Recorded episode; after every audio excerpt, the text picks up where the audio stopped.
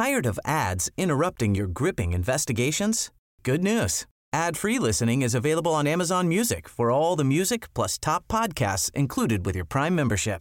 Ads shouldn't be the scariest thing about true crime. Start listening by downloading the Amazon Music app for free or go to amazon.com slash true crime ad free. That's amazon.com slash true crime ad free to catch up on the latest episodes without the ads.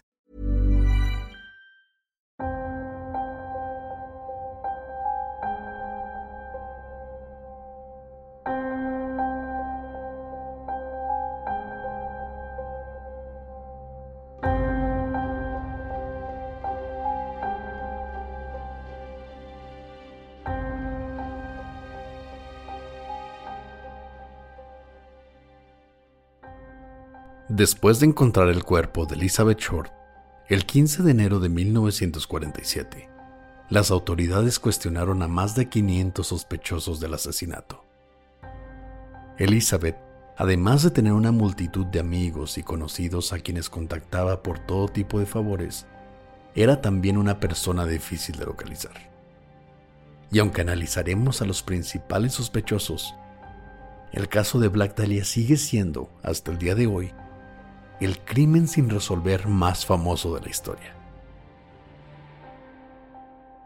Esta es la historia de Black Dahlia, parte 2, Los sospechosos.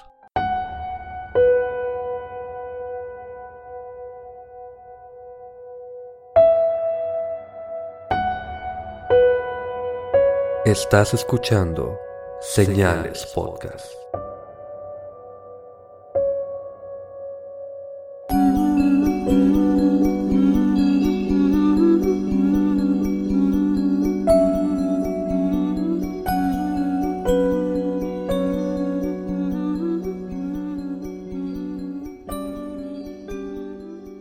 Buenas noches y gracias por acompañarnos en un nuevo episodio de Señales Podcast. El día de hoy tenemos saludos especiales para una de nuestros patrons, Melissa Salinas, que también es una parte muy importante de nuestro grupo de WhatsApp de señalados. Te mandamos un abrazo muy grande, Melissa, y gracias por apoyarnos.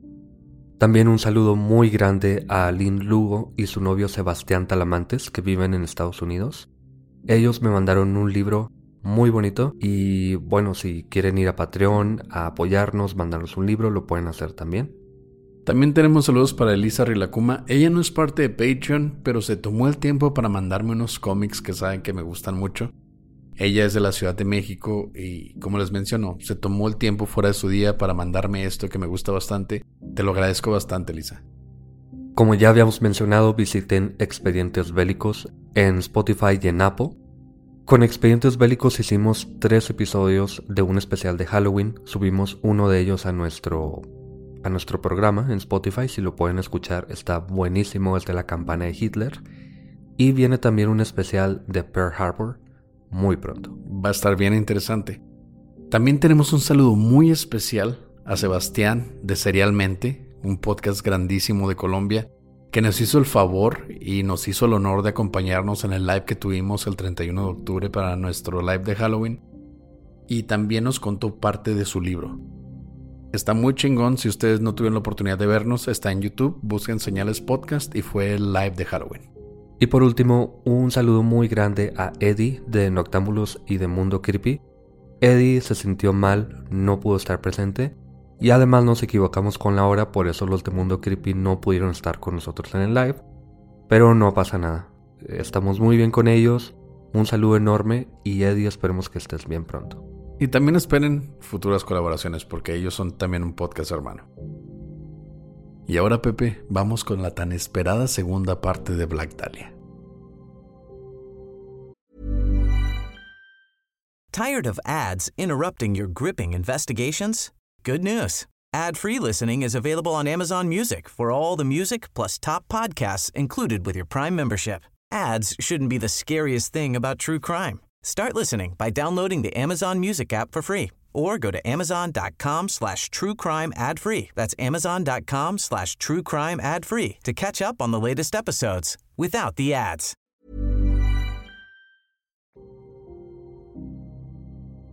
Luego de la autopsia, se determinó que Elizabeth había muerto por hemorragia y shock, causado por contusiones cerebrales y laceraciones en la cara. Y la fecha de muerte aproximada sería entre el 14 y el 15 de enero. Es decir, su atacante debió haberla tenido presa por al menos seis días. El último día, según las autoridades, el cuerpo de Elizabeth fue cortado en dos y drenado de sangre. Luego se metió cada mitad en un saco en la parte trasera de una camioneta y en el lugar el asesino tomó solo entre 30 y 60 segundos en acomodarla ahí. Las autoridades pensaban que el asesino sería una persona orgullosa de lo que había hecho, porque acomoda a Elizabeth de esta forma tan llamativa. Específica, ¿no? Sí, específica, que fuese fácilmente reconocible y que causara horror, básicamente. Y se pensaba que el responsable tendría algún tipo de coraje o riña personal, ya que Elizabeth tenía un tatuaje de una rosa en su muslo, el cual había sido removido e insertado en sus partes íntimas. Pero toda esta información era difícil de usar, ya que Elizabeth siempre fue escrita como una persona elusiva, misteriosa y mentirosa, que no tenía un hogar o un trabajo fijo. Dependía de amigos y extraños para sobrevivir día a día o para encontrar un lugar donde dormir. Se calculó que en la semana antes de su homicidio había tenido contacto con más de 100 personas diferentes. Era una persona popular. Era una persona muy bonita, era muy seguida por varios admiradores, entonces no le veo nada raro a que hubiera tenido contacto con cerca de 100 personas. Pero sobre todo era algo que en Estados Unidos le dirían un drifter o un vagabundo, alguien que va simplemente viendo dónde pasa la noche. Y esto es lo que la pone en más peligro. Un dato interesante es que la policía dio con el paradero de Cleo, su papá, quien estaba a solo unos kilómetros de donde se encontró el cuerpo. Se le pidió ir a reconocer los restos de su hija, pero se negó. No fue hasta que Phoebe, su madre, llegó a Los Ángeles que se pudo identificar positivamente a Elizabeth. Me imagino el dolor que tuvo la madre después de como mencionamos en el primer episodio, la llamada que tuvo con un reportero que al principio la hizo ilusionarse para dar información de su hija. Y luego todavía tienes que ir a reconocer los restos masacrados, mutilados de tu propia hija. Todo porque tu ex esposo, por así decirlo, no se quiso ser responsable de esto. Yo creo que ella, aunque Cleo hubiese ya reconocido a Elizabeth, habría querido verla también.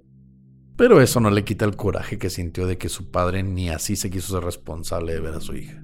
Sí, yo creo que sí. Aunque como que no estaban en, las en los mejores términos, así que probablemente no le importó mucho, pero sí, supongo que sí. Más de 500 personas confesaron haber matado a Elizabeth Short. 500 personas se, dieron, se echaron la culpa. En Los Ángeles es millones de personas se me hacen pocas, de hecho. Sí, pero ¿cuántas personas se quieren echar un asesinato en la cara? Bueno, para allá iba, las razones eran obtener atención, para entrevistas, para lo que tú quieras, y algunas personas que no tenían casa algún simplemente para ser arrestados y tener donde comer y dormir por unos días.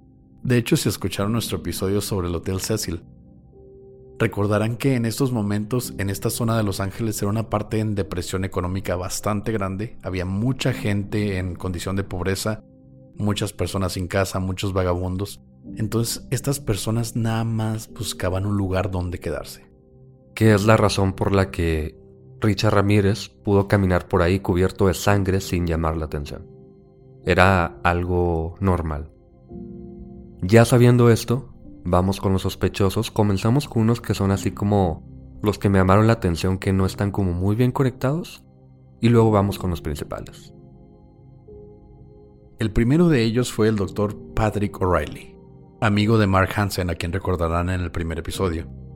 A Patrick se le consideró porque era parte de un grupo de degenerados que asistían a fiestas sexuales en Malibú.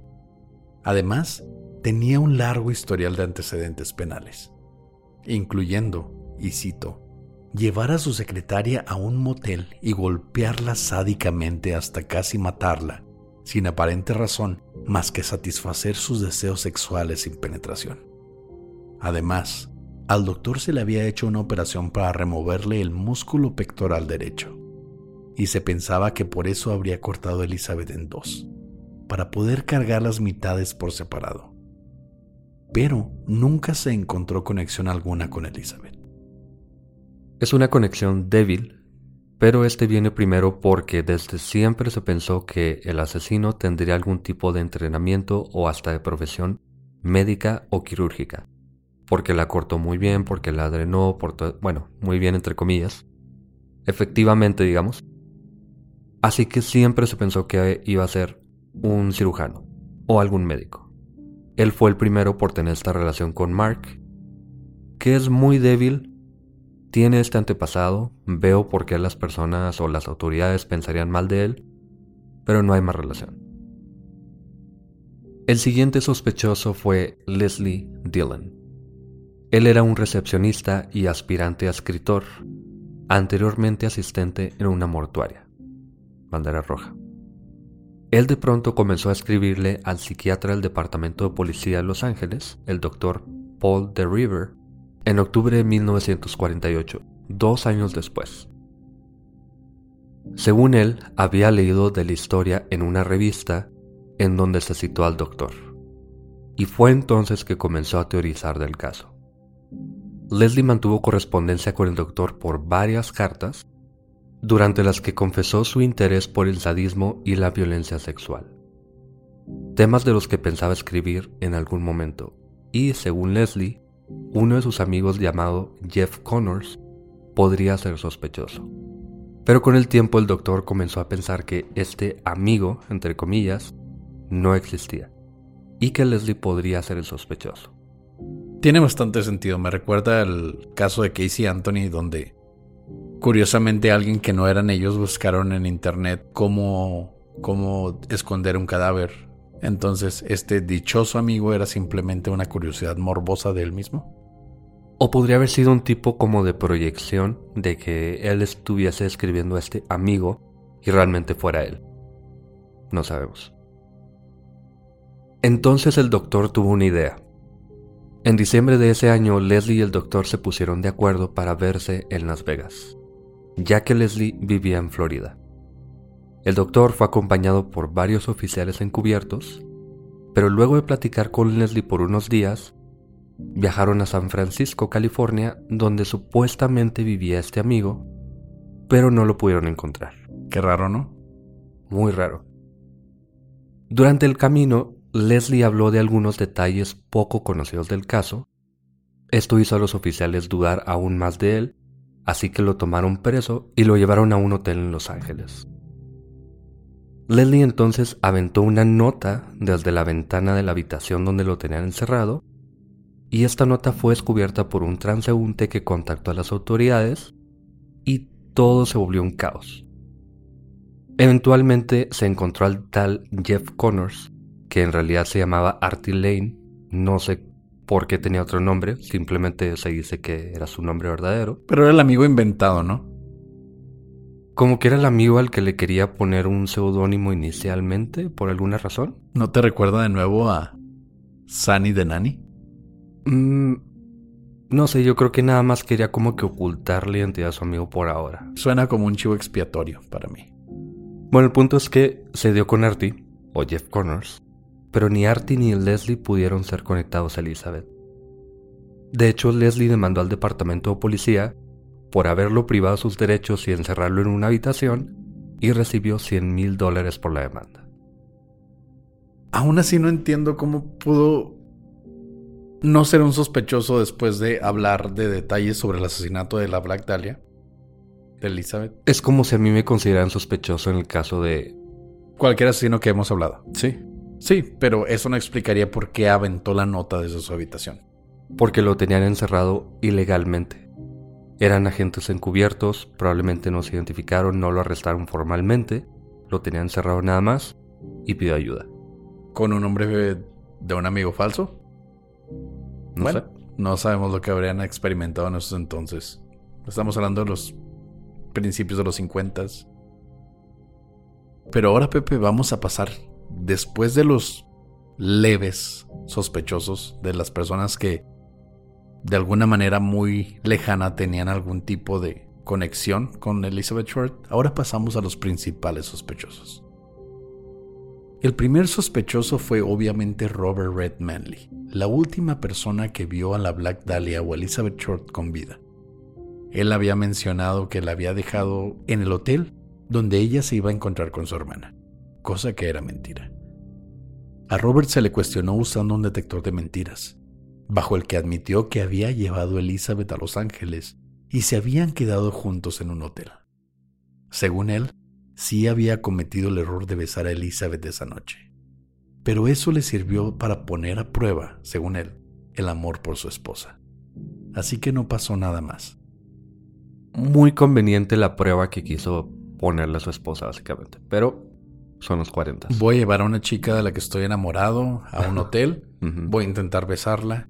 Como ella no se dejó besar, significa que sí amo a mi esposa. Según él, ese día llevó a Elizabeth a la estación de autobuses a guardar sus maletas, para luego verse con su hermana en el Hotel Birmore.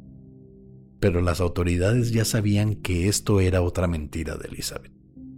Nadie sabía cuáles eran sus verdaderos planes. Era posible que pensara en tomar un autobús esa noche, o tal vez solo quería un lugar donde guardar sus cosas.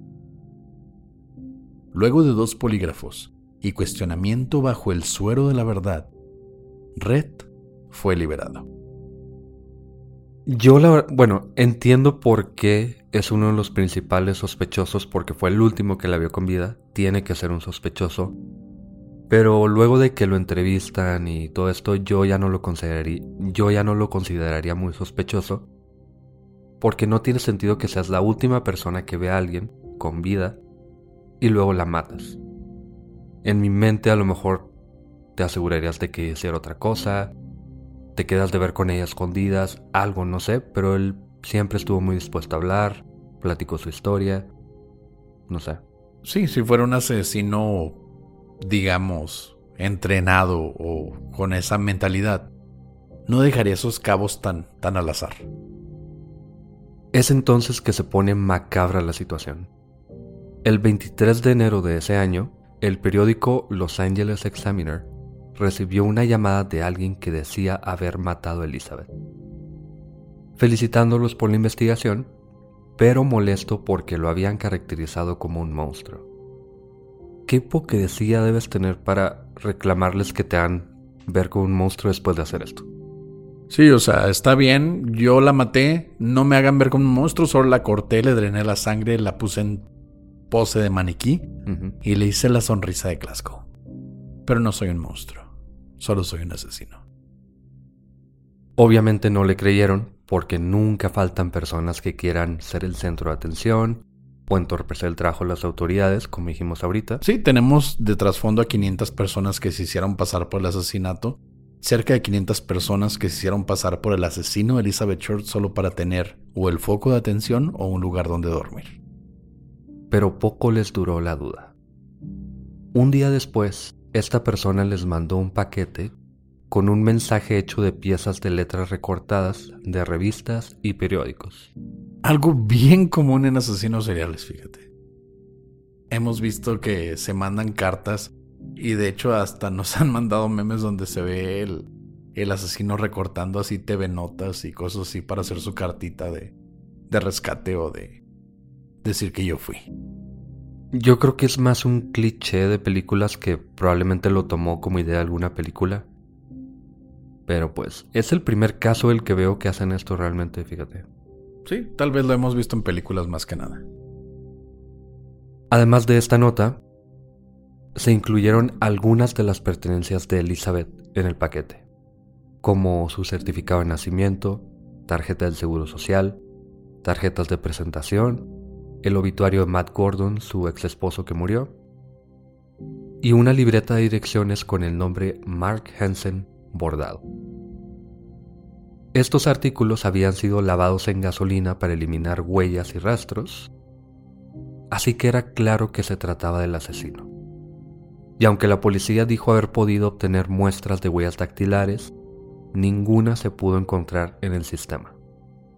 Además, se encontraron su bolsa de mano y un zapato en un montón de basura a unos kilómetros del lugar del cuerpo que también fueron lavados con gasolina.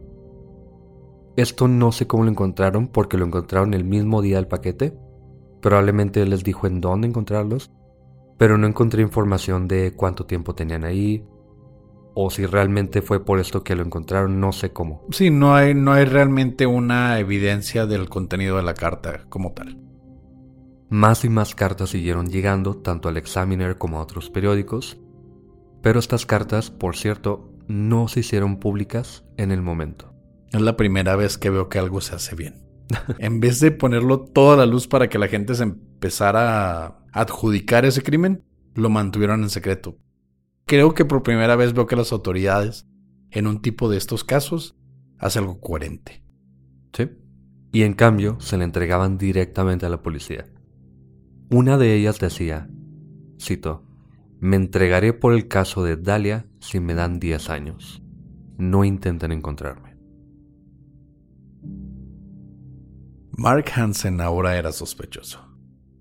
Él era el dueño del antro, esa persona que le daba a Elizabeth la opción de quedarse y a muchas de sus trabajadoras por el precio de un dólar a la noche. Y ahora es el sospechoso por la libreta que tiene su nombre bordado y era también una de las últimas personas en hablar con Elizabeth. La última llamada entre ellos había sido el 8 de enero, un día antes de su desaparición. Y según uno de los peritos, la historia de Mark sobre esa última conversación cambiaba cada vez que él la relataba. Según él, la libreta era posible que Elizabeth se la hubiese robado, o que él se la había regalado, aunque no recordaba haberlo hecho. De nuevo, es uno de los sospechosos obvios, pero no hay más relación. Es solo la libreta que se quedaba con él ocasionalmente, le ayudaba, nada más. Estos son los sospechosos que tienen como una relación más directa con Elizabeth. E irónicamente ahora vamos a los principales sospechosos de los que más se tienen duda, que no son tan obvios, no son los que saltaron a primera vista, y sobre todo el que viene ahora es uno que llama mucho la atención porque es hasta años después y por pura coincidencia que se considera uno de los sospechosos en el caso de Elizabeth. George Hodel, uno de los principales sospechosos, era un especialista en enfermedades de transmisión sexual en Los Ángeles. Él había sido acusado pero exonerado de abusar sexualmente de su hija luego de que ella y tres testigos lo acusaran. Luego del juicio, las autoridades sospecharon aún más de él, aunque fuese encontrado no culpable, ya que la niña le dijo a las autoridades que la noche en que Elizabeth desapareció, su papá había estado de fiesta toda la noche y en algún momento dijo, nunca podrán probar que la maté. Así que la policía de Los Ángeles vigiló su casa entre febrero y marzo de 1950 cuando lo escucharon entre sus conversaciones decir, y cito, suponiendo que yo hubiese matado a la Black Dahlia, ya no lo pueden comprobar. Ya no podrían hablar con mi secretaria porque está muerta. Pensaron que había algo sospechoso. En fin, ahora tal vez lo han averiguado. ¿Matarla? Tal vez yo maté a mi secretaria. Obviamente la secretaria de la que hablaba Hodel, Ruth Spalding, era una mujer que la policía sospechaba que Hodel había matado en 1945. El día que Ruth murió de sobredosis, Hodel era el único con ella en la escena. Y misteriosamente, el doctor había quemado algunos de sus documentos antes de llamar por ayuda. El caso quedó sin resolver por falta de evidencia, pero luego se encontraron algunos documentos que indicaban que Ruth tenía planeado acusar públicamente a Hodel de mal diagnosticar a sus pacientes y de cobrarles por estudios y pruebas innecesarias. Y se creía que Elizabeth Short llegó a ser paciente de Hodel. Pero nunca se procesó. Unas semanas antes de ser arrestado, Hodel huyó del país a las Filipinas y no volvió por los siguientes 40 años. George Hodel murió el 16 de mayo de 1999 aún siendo uno de los principales sospechosos. De hecho, su hijo y ahora ex detective, Steve Hodel, publicó el libro El Vengador de Black Dahlia, un asesino genio, donde declara que su papá fue el asesino. Este título, aunque muy dramático, viene de las cartas. Las cartas, algunas de ellas, tenían como firma El Vengador de Black Dahlia. El Vengador no sé por qué, porque él decía que era el asesino, pero así le puso de firma. Y Steve Hodel, honestamente, a mí me parece que solamente quiere vender libros porque ha vendido muchos libros, específicamente de la Black Dahlia y acusando a su papá. Hay dos fotos que encontró en los archivos de su papá que él dice que son Elizabeth, no tienen nada de parecido. Una de ellas me parece que ya se identificó como otra persona. Realmente no hay nada concreto que Steve haya podido como conectar con Elizabeth. Pero estas frases que él dijo cuando lo estaban monitoreando tienen algo, obviamente. Él menciona a Black Dahlia. También como que no le importa haber matado a su secretaria porque todos sabemos que mató a su secretaria, aunque lo hayan encontrado inocente. Y también lo encontraron inocente de abusar de su propia hija teniendo tres testigos. A mí me hace pensar que hubo bastante dinero de por medio para liberarse. Y lo hace parecer una persona bastante inteligente para salirse con la suya. De ahí vendría yo en cayendo en cuenta de el título que le puso su hijo al libro, Un asesino genio. Bueno, realmente huyó. Esa fue la única razón por la que no pudieron ni interrogarlo siquiera, aunque que lo encontraran inocente, bueno, no culpable más bien de haber abusado de su hija. No sé, realmente no tengo algún contexto concreto de esos tiempos, pero si hay tres testigos y aún así logras irte... Güey, abusaste de tu hija. Mataste a tu secretaria, claramente. Y mencionaste de que yo pude haberla matado. nunca lo van a comprobar. Güey, o sea, yo lo veo como el más claro asesino de la Black Dahlia. Tal vez, hasta ahora. Güey, es como el busca tu asesino mi alegría, güey. O sea, está súper fácil encontrar a este güey. Todo apunta a él. Hasta ahora sí. Uno que me llamó mucho la atención a mí y me emocioné bastante al comenzar a investigar de él es Ed Burns. Me perturba un chingo que te hayas emocionado por encontrar un posible asesino. Me emocionó porque en ningún lugar lo mencionan. En Wikipedia no está, por ejemplo, que Wikipedia es muy buena fuente. Hay muchas personas que dicen, ah, todo lo sacó de Wikipedia. Todo lo de Wikipedia está fundamentado y viene de otras fuentes. Obviamente reviso las otras fuentes, pero van a encontrar un resumen en Wikipedia bueno, eso es un problema muy mío de que... A ver, Wikipepe, vamos al grano. Pero el punto es que es poco mencionado. De las maletas que la policía logró recuperar en la estación de autobuses, se encontraron varias fotos de Elizabeth en compañía de muchas personas, casi todos identificados excepto uno, a quien nombraron el hombre no identificado. Qué inteligentes eran los policías para poner nombres, ¿no? Todavía no tenían el John Doe, nada más le ponían el hombre no identificado. No, pero John Doe es para alguien que está muerto. Ok. Él no estaba muerto. Bueno, Burns jamás fue considerado sospechoso en el caso, ni fue nombrado por el FBI, pero hay una página llamada The Black Dahlia Solution que culpa a un solo hombre, Ed Burns. Y supongo que ahora me vas a decir por qué.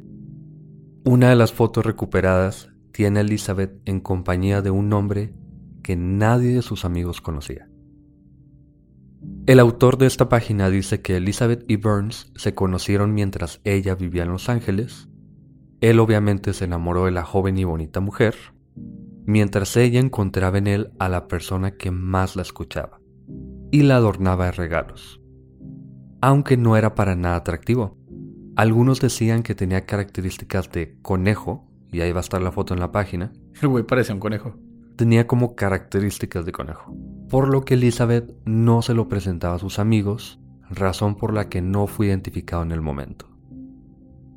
Según fuentes, Elizabeth estaba obsesionada con el asesinato de Susan Degnan, una niña de 6 años que había sido desmembrada y partes de su cuerpo fueron encontradas con semanas de diferencia. Y era Ed quien tenía que escuchar una y otra vez de los detalles de la niña asesinada por parte de Elizabeth. Me suena cuando tú y yo estamos estudiando un tema Tengo que escuchar una y otra vez cómo desmiembran y encuentran a una persona. Es como una razón... Bueno, ahorita vamos a eso. Según el autor, en noviembre de 1946, Elizabeth y Burns se vieron dos veces en Hollywood, luego pasaron la noche en un hotel en Los Ángeles, y a la siguiente mañana él la regresaba a Hollywood, donde luego le daba dinero para la renta y comida. Y en algún momento, luego de escuchar a Elizabeth hablar tanto del asesinato de Susan y de su asesino William Hearns, Ed tal vez pensó que Elizabeth idolatraba a William más que a él, así que la mató al enloquecer de celos. Básicamente el autor está diciendo que Elizabeth estaba tan intrigada por este asesino que yo pienso que más bien por el asesinato, pero él pensaba que por el asesino, le volvió a platicar de él otra vez, enloqueció y la mató de celos. Se hartó mientras él se comió una zanahoria, hablando del asesino. porque parecía conejo. Sí, porque parecía conejo. Ok. Entonces le digo, ¿qué de nuevo, viejo? Entonces, la mató.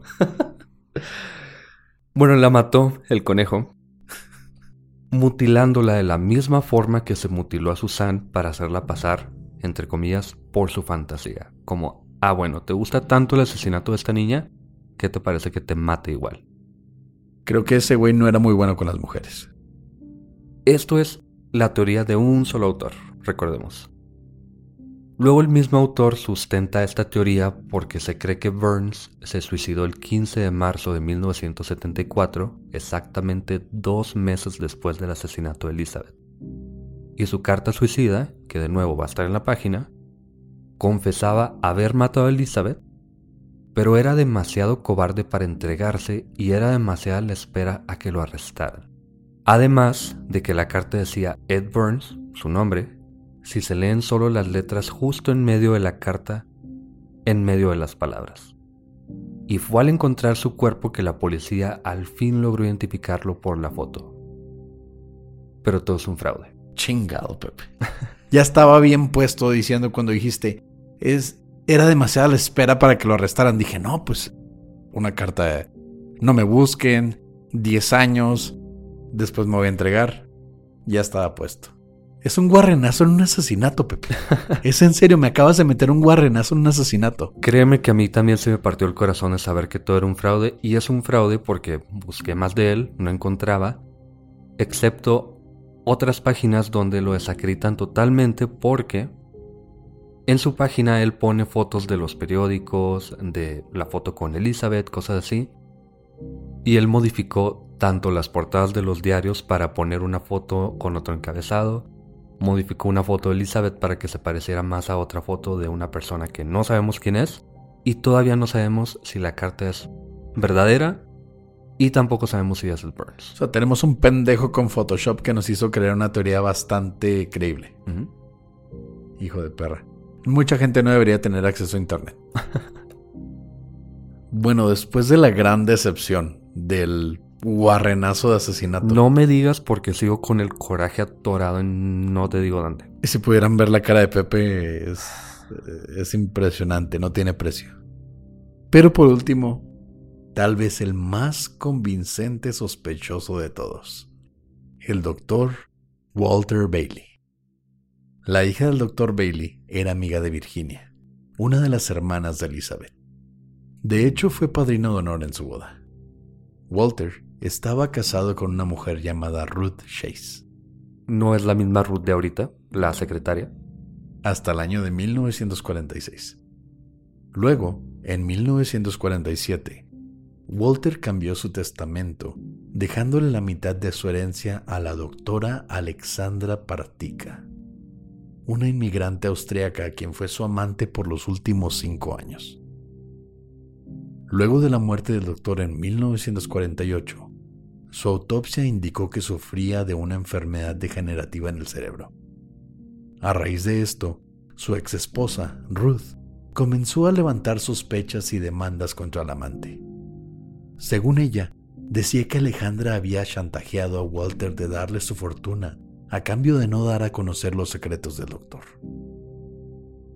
Esto claramente evolucionó a la teoría de que Elizabeth contactó a Walter por ayuda la noche de enero de 1947. Walter, por su enfermedad, conocida por causar explosiones de ira, terminó matándola. Así que él cortó su cuerpo para cargarlo con facilidad, ya que tenía 67 años, y decidió tirar el cuerpo a solo una calle de la casa de su exesposa y a solo cinco calles de su consultorio.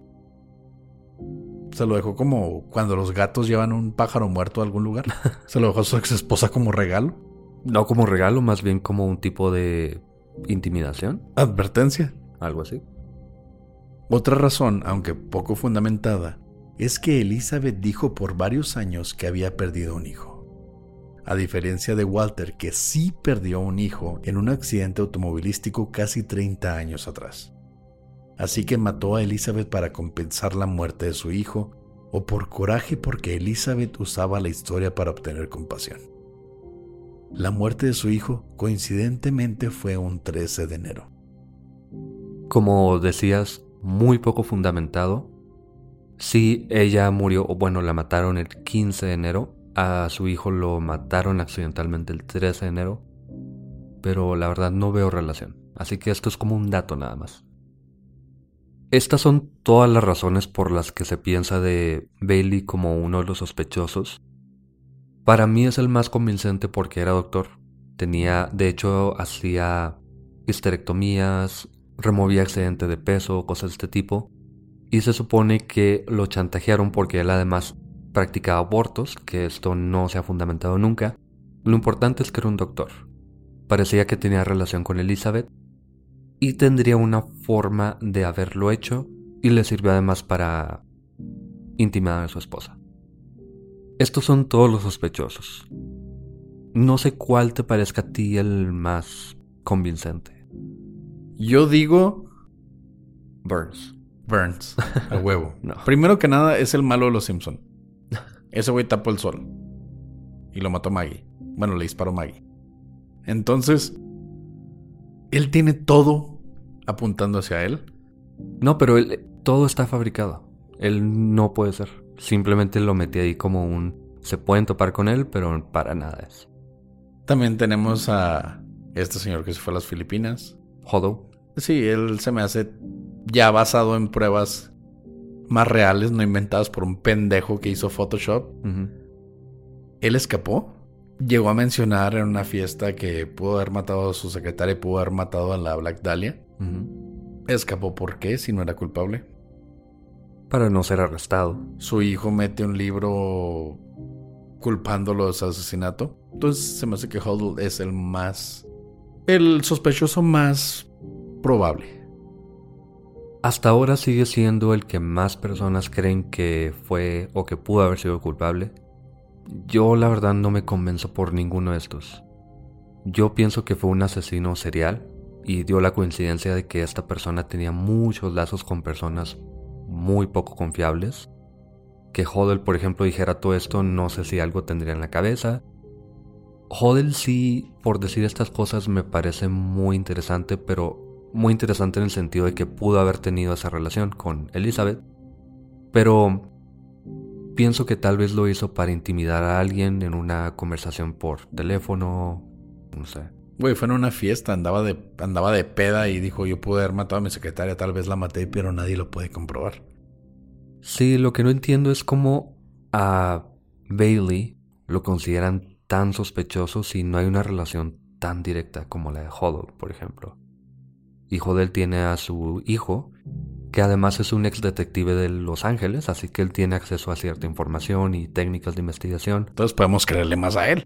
Pero es que Steve no he leído sus libros, pero sí he leído de personas que, Lo desacreditan, ¿no? que lo desacreditan totalmente. Él escribe muy bien según estas personas, pero sale con unas cosas muy raras, porque después él dice que su papá era el asesino del zodiaco.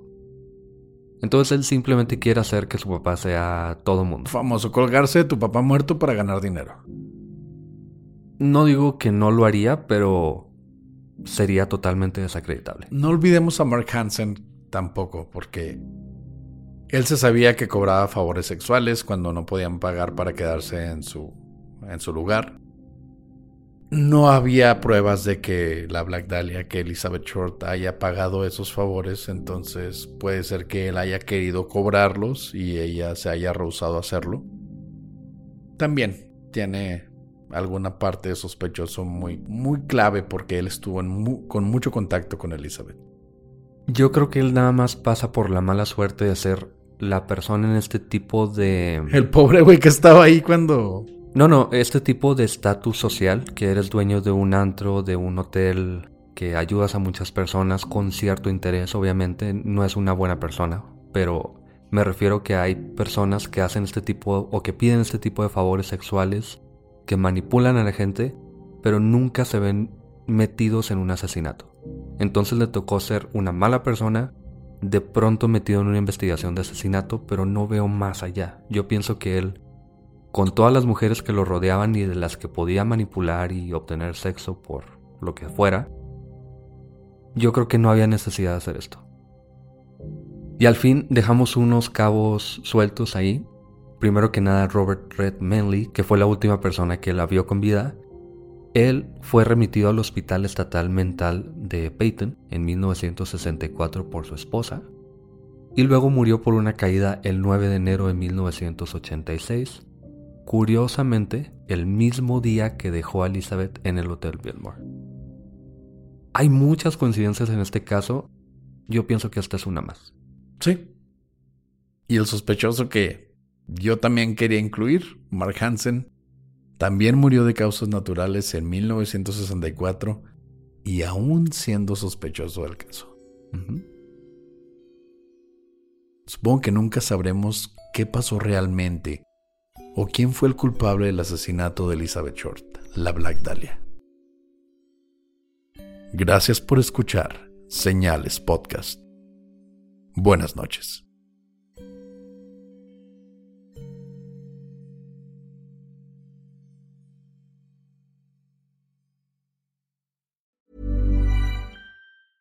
Even when we're on a budget, we still deserve nice things.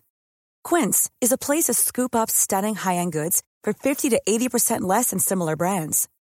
They have buttery soft cashmere sweaters starting at $50, luxurious Italian leather bags, and so much more.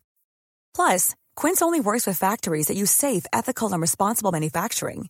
Get the high-end goods you'll love without the high price tag with Quince. Go to quince.com/style for free shipping and 365-day returns.